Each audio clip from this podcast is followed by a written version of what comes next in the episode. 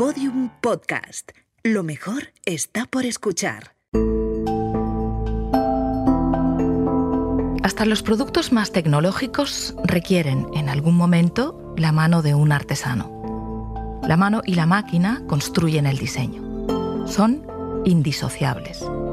Sin artesanía las lámparas carecerían de calidez.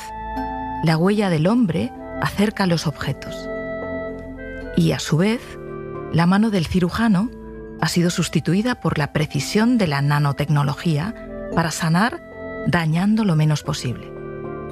El progreso no consiste en mecanizar el mundo, sino en humanizar la industria. Hoy vamos a hablar de mano y máquina, de artesanía y diseño. Bienvenidos a nuestro séptimo y penúltimo episodio. Soy Anachu Zabalbeascoa. Esto es La Gran D. La Gran D, un podcast de Valencia, capital mundial del diseño 2022 y Podium Podcast Séptimo episodio. Un balón de fútbol. ¿Industria o artesanía? Los artesanos hacen el arte sano. Inventaron las vajillas y la rueda, cosas indispensables para la vida diaria. El arte sano del que habla nuestro querido Miguel Milá es el arte útil. Es el arte que nos proporciona una belleza que facilita la vida por encima de la belleza que solo deslumbra.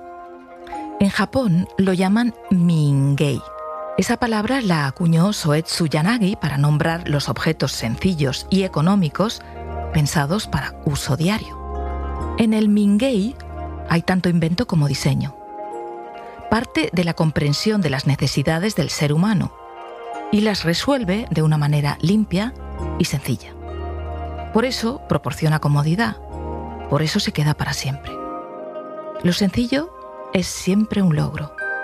Cuando a algo no le sobra nada, ese algo encuentra siempre un sitio. Y por eso termina siendo anónimo, porque coloca al usuario por encima del autor, porque tiende un puente entre la creatividad y la vida. A lo mejor estáis pensando que no tenéis ninguno de estos objetos artesanales que son algo fuera de vuestro alcance. Pues os equivocáis. En esta categoría de indispensables están la cuchara de palo y el botijo, que no es que mantenga el agua fresca, es que rebaja 10 grados de su temperatura filtrando el agua que se calienta por los poros del barro. El primer botijo del que tenemos noticias se encontró en Mesopotamia. Uno de los últimos lo ha diseñado Martín de Azúa. Lo ha llamado rebotijo, una versión más abstracta con la boca pulida que defiende, 5.000 años después, el enfriado ecológico. Estamos hablando de 500 siglos de arte útil. El Mingei, la artesanía popular, no está ni obsesionada con la apariencia ni con las prisas. No busca abaratar, pero es siempre económico, porque es siempre el resultado de no poder restar más. Eso vuelve algunas cerámicas, mecedoras o cuchillos esenciales, clásicos en la descripción de Miguel Milá. Clásico es aquello que no se puede hacer mejor. Un botijo no se puede hacer mejor. Tampoco es fácil mejorar una pala para hornear el pan, un cesto de mimbre o una hamaca para colgar entre dos árboles. La relación con la vida cotidiana, con las manos y con los materiales, hace que unas tijeras, o una tetera, o una caja de nogal, un peine de carey o un bolso de cuero sean eternos. Hace que se hereden, que hablen de quienes antes estuvieron aquí. De la misma manera que en el episodio sexto hemos visto cómo la historia del diseño ocultaba a las mujeres, también ese recuento despreció la artesanía que tanto tiene que ver con el diseño, incluso con el diseño industrial.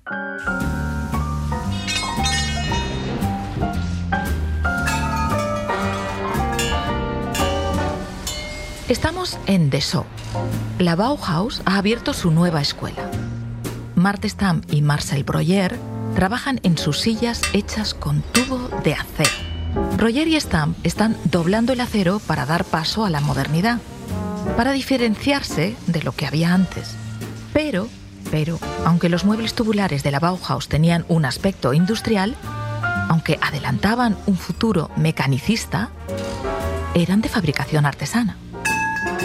Se hacían a mano. El tubo de acero se cortaba, soldaba y pulía a mano.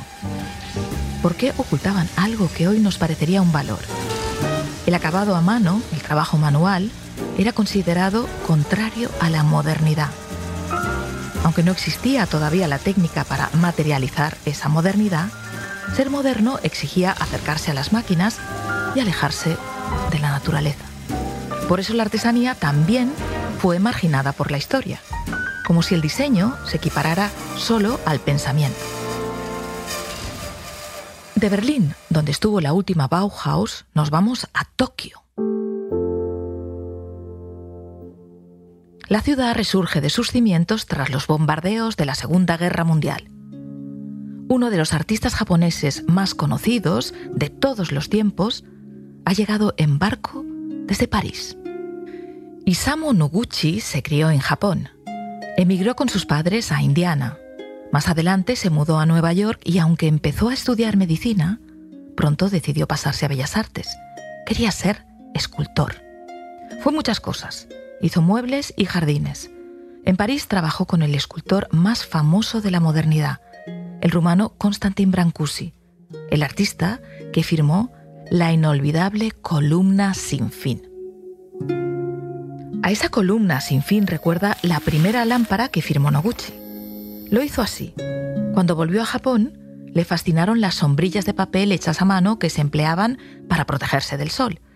Le interesó especialmente el papel washi, con el que estaban hechas, y empezó a darle vueltas a una idea mezclando las dos inspiraciones, la columna de Brancusi y el papel. El resultado fue, es, Akari. Akari quiere decir luz en japonés, pero también describe lo liviano. Las akari se hacen con papel washi, que se obtiene de la corteza de madera. Se corta a mano, en tiras, y se encola sobre una estructura de bambú. Cuando el pegamento está seco, los artesanos retiran esa estructura. Por eso las lámparas se pueden plegar como un acordeón. Cuando se enciende una bombilla dentro de esa forma ligera, la luz no ataca, flota, se convierte en una nube. Akari es la lámpara de papel más imitada del planeta.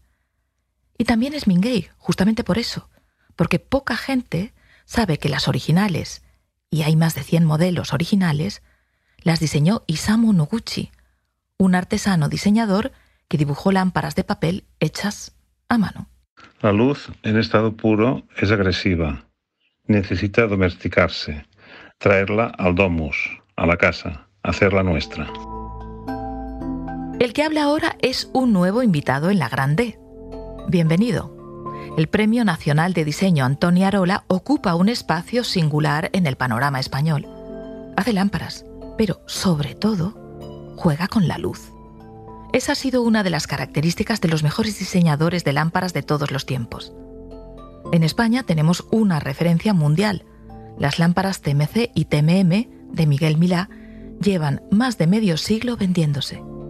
Se la regalaron a mis padres cuando se casaron. Y me la compré yo cuando me fui a vivir sola. La TMC es sencilla, una pantalla que puede subir o bajar por un mástil de madera. Se vende desmontada y se enciende tirando de un cordel que sirve para enchufarla. Es difícil de superar como luz de lectura y como luz de ambiente, pero es insuperable en familiaridad y calidez cumple las características del mejor diseño. Acompaña y no molesta. Una lámpara debe alumbrar, no deslumbrar. Y cumple también con el secreto de Miguel Milá para hacer lámparas. El diseño tiende un puente entre la necesidad y la creación, entre lo útil y lo artístico, y entre la artesanía y la tecnología. Lo hemos visto con las lámparas Akari, a veces la precisión no la aportan las máquinas, la aportan las manos. Y pocos objetos aunan tan claramente la relación entre artesanía y tecnología como las lámparas. más allá de Noguchi y su Sakari de papel, y más allá de Milá con su TMC, un breve resumen del diseño mundial de lámparas debe incluir artistas y técnicos. Artista de la luz fue Fortuny, el inolvidable pintor, diseñador textil y fotógrafo que construyó una lámpara para iluminar las estancias escenográficas de su palacio veneciano. Entre los técnicos, el británico George Carwardine fue un ingeniero de sistemas de suspensión para automóviles que nunca pretendió diseñar una lámpara, pero lo hizo. Buscaba mejorar las condiciones de trabajo de los obreros cuando ideó la lámpara Angel Poise, de la que partirían todos los flexos que iluminan el trabajo en las mesas de oficina. En el centro, entre artistas y técnicos, estarían los hermanos Castiglioni, los más ingeniosos del mundo de las lámparas. Su luminaria paréntesis utiliza como contrapeso el transformador para enchufar una bombilla, que es, en realidad, el faro de un coche. Como Marcel Duchamp hizo descontextualizando un urinario al meterlo en una galería, el faro de un coche suspendido adquiere en una casa un aspecto sorprendentemente artístico.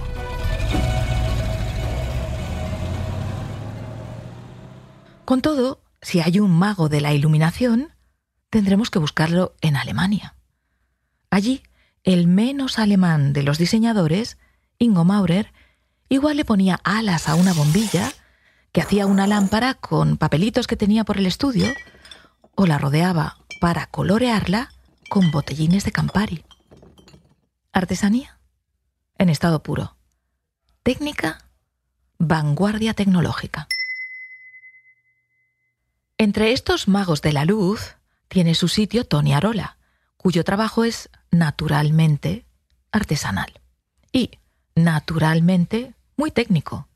Tan cerca del arte como del diseño, lleva al límite los avances de las luminarias LED, es decir, se sitúa en medio, escapando clasificaciones. Tanto es así que el propio Arola se define más como un creador de luces que como un diseñador de lámparas. La luz lo es todo. Vida, conciencia. Y por eso no habla de iluminación desde la forma de una lámpara. Lo hace desde el efecto que produce la luz. La penumbra es un estado de la luz, para mí el más interesante. Para conseguir las penumbras que tanto le gustan, Arola recurre a las manos. Las lamas de álamo o chopo anudadas en torno al armazón de acero inoxidable de su lámpara Leonardo recuerdan a los tallatele. Los tallatele gigantes enrollados en torno al tenedor que debía de zamparse pues el propio Leonardo. La luz juega entre esas finísimas lamas de madera curvada. Se escapa, se concentra, se convierte en penumbra, adquiere texturas. Leonardo es una lámpara que a Arola se le ocurrió cuando se encontró un montón de lamas de madera en un contenedor las cogió y empezó a jugar con ellas. Luego hizo lo que lleva toda la vida haciendo. Encendió dentro una bombilla, tal y como había hecho con su Bad Lamp, la mala lámpara que oculta una bombilla en una pelota de badminton. Ese juego sutil de alas y luz, de lamas y luz, matiza la iluminación y remonta hasta la poesía de Emily Dickinson, que describía la esperanza como una cosa con alas.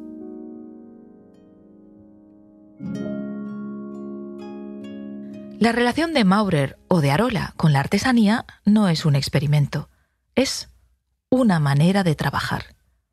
Maurer producía las ocurrencias que se le pasaban por la cabeza ingeniándose la manera de aligerar la presencia de las lámparas o restando materiales o añadiéndoles color. Buscaba iluminar, pero también sorprender, reírse un poco de todo, desmitificar, reparar en la belleza del rojo oscuro del Campari. Arola trabajó con cerámica para construir cada uno de los cirios de sus lámparas cirio. La artesanía se mezcla con la técnica. Los LEDs se encierran en cerámica y las ideas llevan a descontextualizar los materiales que aprenden de la iluminación de las capillas o de la luna cuando crece y cuando mengua. Tecnología y pragmatismo, ya hemos hablado de esa cualidad femenina, se unen en la lámpara Follow Me. Sígueme, de Ima Bermúdez.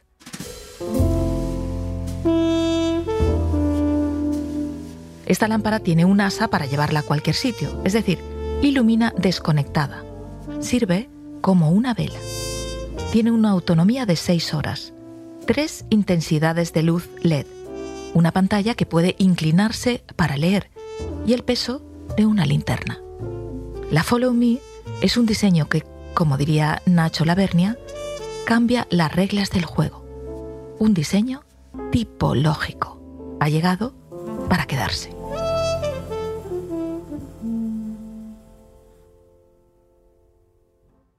Sócrates creía que conocer y hacer eran una misma cosa. Los artesanos hacen. Sin una tradición artesanal sana, el mundo pierde. Si la vida y la belleza se conciben como ámbitos separados, estamos condenados. Por eso los diseñadores artesanos defienden que lo bello debe ser también lo útil, lo que conecta con la vida cotidiana. Hemos hablado de botijos, de cucharas de palo, de muebles y de muchas, muchas lámparas. Pero hay más.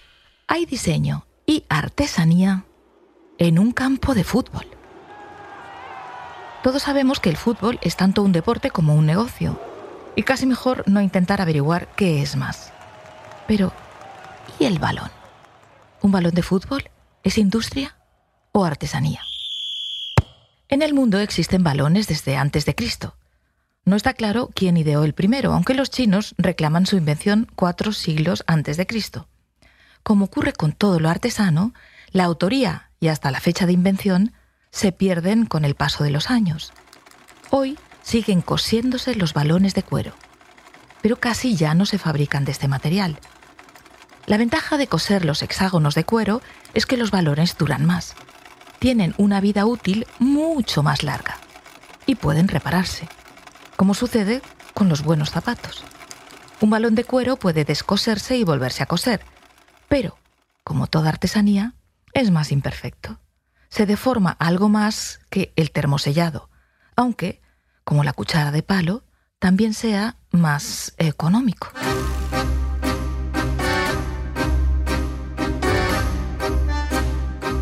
El balón Adidas Tango Rosario está considerado hoy como el mejor balón del mundo. El Tango España se diseñó para el Mundial de España 82 y la versión de Rosario dejó de ser de cuero.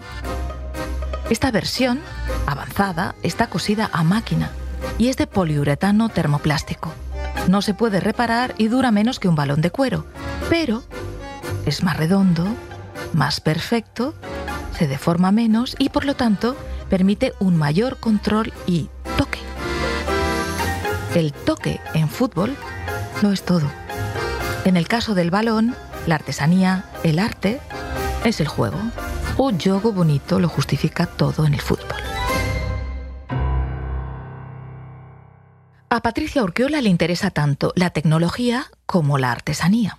Lo que ha hecho de ella una diseñadora mundial es justamente esa capacidad para arriesgar, para ingeniar y para mezclar. Su osadía para combinar el rescate de lo que no debe perderse sin dejarse vencer por la costumbre. Yo creo que estamos en, en, un periodo donde hay que de verdad animar a todos los jóvenes, porque eso es lo, importante, a entender esta capacidad híbrida imponente y tan interesante que tiene el, el estudiar diseño. Por eso Urquiola sostiene que el arte tiene que acercarse mucho a la vida cotidiana. Es decir, que design tiene muchísimo que ver con cómo tú te planteas de manera distinta las cosas. En tal manera, porque por un lado las tecnologías son digitales, han entrado en nuestra vida, hemos hecho un laboratorio imponente y a mí me interesa mucho, mira... Hemos visto que el diseño combina artesanía y tecnología. Pero, ¿y la forma de diseñar? ¿Diseñan nuestros expertos construyendo, dibujando a mano o proyectando con ordenadores? ¿Lo adivináis? Si el diseño es mezcla, la manera de hacerlo también combina manos y ordenadores. Pepe Jimeno nos lo cuenta. He sido muy manual y sigo siéndolo, ¿eh? sigo trabajando mucho con, las manos. Entonces me, me, fue un poco duro. Y al principio además con un poco de rechazo. Eh, pero realmente creo que es gran complemento. Lo manual y lo digital mm, tienen que ir de la mano. Jimeno defiende que el ordenador aporta rapidez y aporta visualización inmediata. Eh, aporta que puedes descartar muchas cosas. Eh, yo el otro día estaba haciendo una serie que en los años 70 de unos azulejos, de unos motivos gráficos para unos azulejos, que yo estuve, recuerdo, en los años 70, eran principio de eran 71, 72, estuve varios meses haciendo las combinaciones de, los, de lo que podrían salir de esos azulejos y me pasé varios meses. Y ahora, en este momento, en una tarde, hice más modelos que hice en aquella época durante meses, ¿vale? Ahí, radica un poco la importancia. lo manual sigue siendo muy importante, es muy directo, sobre todo en gente de formación mm, de la inmediatez del lápiz, ¿no? Y de la capacidad de expresión que tiene el lápiz en la mano de alguien que está más o menos avezado. Hemos hablado de artesanía y de tecnología, de botijos, lámparas y balones de fútbol. ¿Podemos concluir que en artesanía menos es siempre más? Nos contesta Nacho Lavernia. A ver, es una frase que me da un poco de, temor en cierto modo, porque, porque es una frase muy manida ya, muy, muy usada, eh, muy parodiada también, ¿no? menos es menos y, más es más y ya está, ¿no?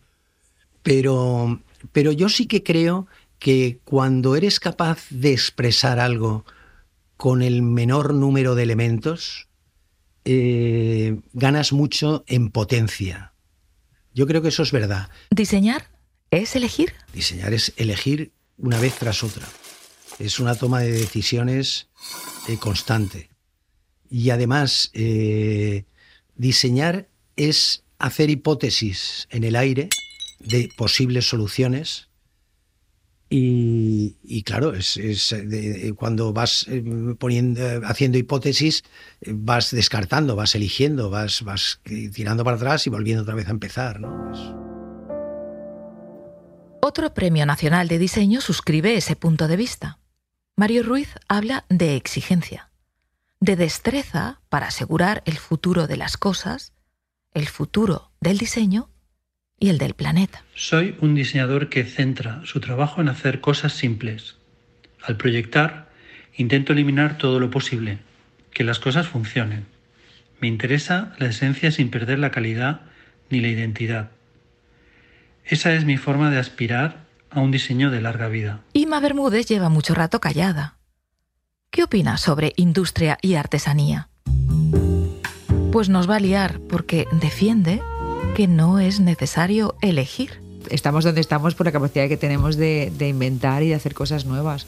Eh, no obstante, el que esté hecho por unas manos, pues siempre e, esa imperfección pues eh, no, la va a poder hacer nunca una máquina. Ya veis que Inma defiende la artesanía, pero en realidad resume y defiende los dos extremos, lo que no podemos perder ni demonizándolo ni descuidándolo. El plástico es bueno cuando no es un para uso desechable, pero si no existiera el plástico, eh, nuestra vida sería muchísimo más complicada, porque habría muchos objetos que no se podrían producir. Por ejemplo, eh, en, la, en, la, sanidad, eh, todo, todas las, ah, todos los goteros, todos, hay un montón de, de, sectores en los que el plástico son vitales. Bermúdez no mitifica concede importancia al plástico con la misma seguridad que defiende la necesidad de salvar destrezas, oficios, conocimiento y la cultura de los maestros artesanos. Nos lo contaba en el primer episodio. He tenido la oportunidad de participar en un proyecto relacionado con abanicos. y bueno, eh, yo fui al, taller eh, que los iba a producir eh, la mayoría de ellos sí se podían producir en ese taller porque es un taller de abanicos solamente. Y bueno, pues es el último taller, único taller en Europa donde se trabaja el nácar. Entonces, ellos no tienen descendencia, no tienen aprendices, ahí se queda. ¿Qué pasa? Cuando fallezcan, pues ni se van a poder restaurar abanicos de nácar antiguos, ni se van a poder producir nuevos. Ettore Sochas revolucionó el mundo con una máquina de escribir portátil y roja la Valentine de Olivetti. Luego el mundo sepultó la máquina con ordenadores que a su vez se sepultan año tras año con tablets o teléfonos inteligentes que llegan con cuentagotas y que sirven tanto para evolucionar como para vender más. La tecnología es un arma comercial. Tiene un recorrido corto. La artesanía es lo contrario.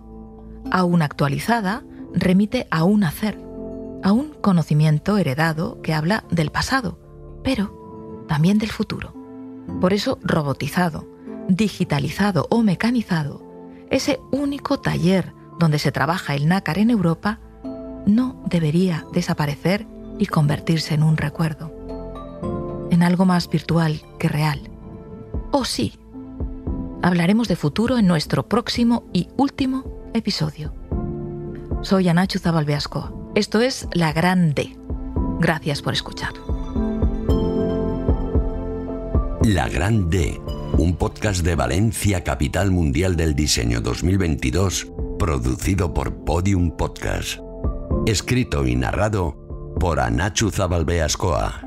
Dirección Eugenio Viñas. Editora jefa Ana Rivera. Diseño sonoro Dani Gutiérrez. Música original Telmo Rodríguez. Diseño gráfico Aaron Feli y Agencia Player. Producción ejecutiva Lourdes Moreno Cazalla y María Jesús Espinosa de los Monteros.